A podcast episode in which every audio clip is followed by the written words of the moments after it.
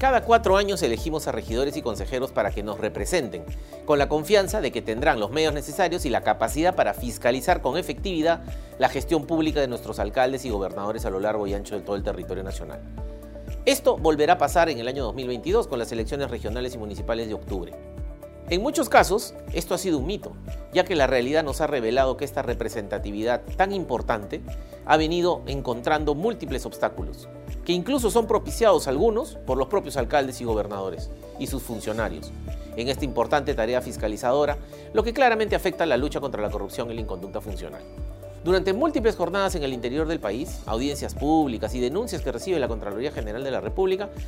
hemos conocido de las limitaciones que los regidores y consejeros han encontrado para ejercer adecuadamente su labor. Oficinas cerradas, impedimentos para crear comisiones ordinarias, pedidos de información sin respuesta, entre otros. Son algunas de las situaciones que nuestros representantes enfrentan para evitar que concreten o develen las irregularidades que afectan a su distrito, provincia o región.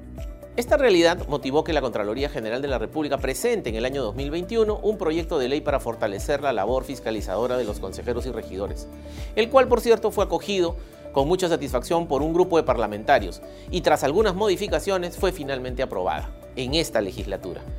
Ahora, la Ley 31433 otorga facultades y recursos presupuestarios para que los regidores y consejeros puedan contar con las herramientas que les permitan desarrollar las acciones concretas y tengan resultados visibles en su labor de fiscalización. Con esta norma ahora se fortalece la labor de la fiscalización de los consejeros y regidores, dotándoles de mayores capacidades a través, por ejemplo, del encargo que se le hace a la Escuela Nacional de Control de la Contraloría General para que los capacite en temas de control gubernamental y gestión pública, asignándoles recursos por el 0.5% del monto total ejecutado en el año precedente, para así garantizar su capacidad logística y el apoyo profesional necesario para fiscalizar y develar oportunamente los actos de corrupción e inconducta funcional que terminan costándonos a todos los peruanos y peruanas.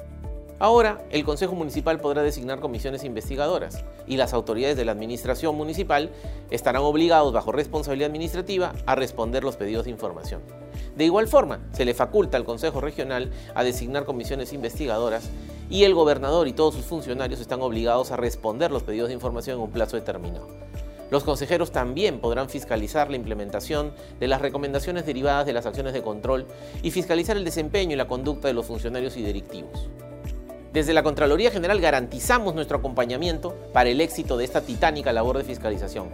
la cual contribuirá sin duda alguna a mejorar la transparencia y la rendición de cuentas ante la población y redundará en el desarrollo de las comunidades de todo el país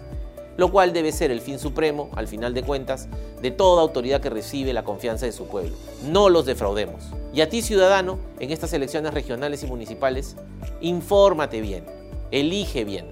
emite un voto responsable y reflexivo, y sé consciente que de ello dependerá en gran medida el éxito o fracaso de tu comunidad.